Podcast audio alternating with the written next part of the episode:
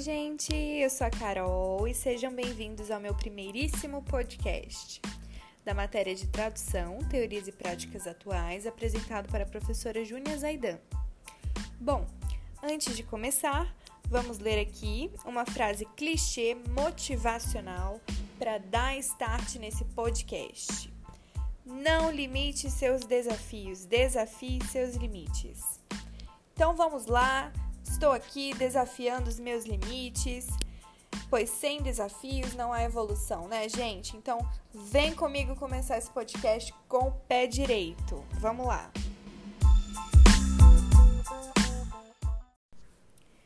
Hoje a gente vai falar de concepções de linguagem do livro da Ingrid Dori, Desvendando os Segredos do Texto. E eu separei aqui três concepções de linguagem. Primeira concepção, linguagem como representação do pensamento.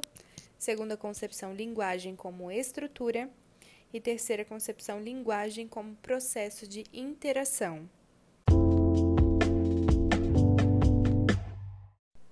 Primeira concepção, linguagem como representação do pensamento. Acredito que um dos motivos de muitas pessoas não se expressarem bem é porque, consequentemente, não aprenderam a pensar. Porque no mundo da tradução, o saber pensar com logicidade é algo extremamente importante para realizar um bom trabalho.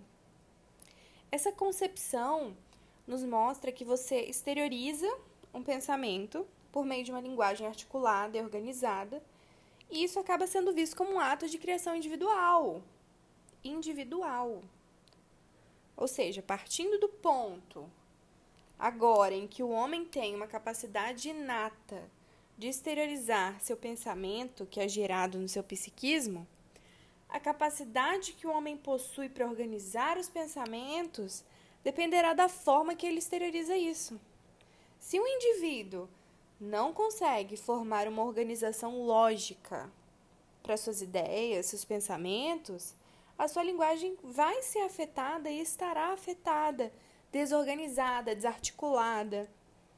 Mas assim, vale lembrar que também existem regras a serem seguidas para que o indivíduo consiga alcançar uma organização lógica de um determinado pensamento. Por isso é extremamente importante a organização de ideias de um tradutor, para que ele possa se expressar de maneira mais eficaz possível. Segunda concepção, a língua como estrutura. Bom, nessa concepção, a função da língua é transmitir informação. O sujeito diz a mensagem e o receptor decodifica exatamente da maneira que foi intencionalizada. Ou seja, é um instrumento da comunicação. Eu falo na intenção de comunicar você. A linguagem como instrumento de comunicação vê a língua como código, capaz de transmitir ao receptor uma mensagem isso quer dizer que é necessário que os envolvidos no ato manipulem os sinais do código de forma comum e pré-estabelecida.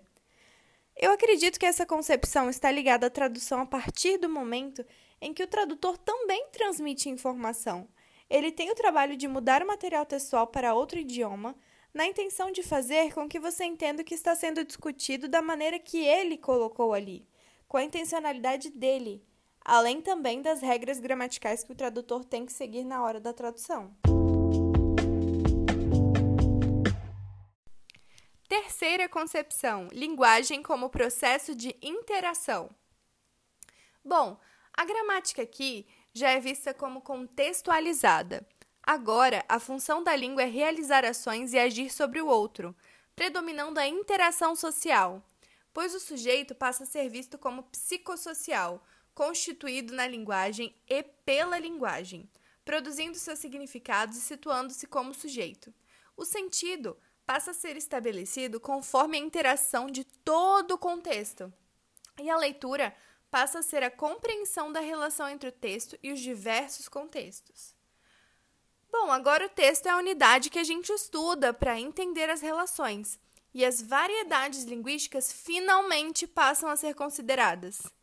Nessa concepção aqui, o que o tradutor tem que fazer na hora da tradução não é tão somente traduzir um pensamento ou transmitir informações a outras pessoas, mas sim realizar ações, agir e atuar sobre o leitor.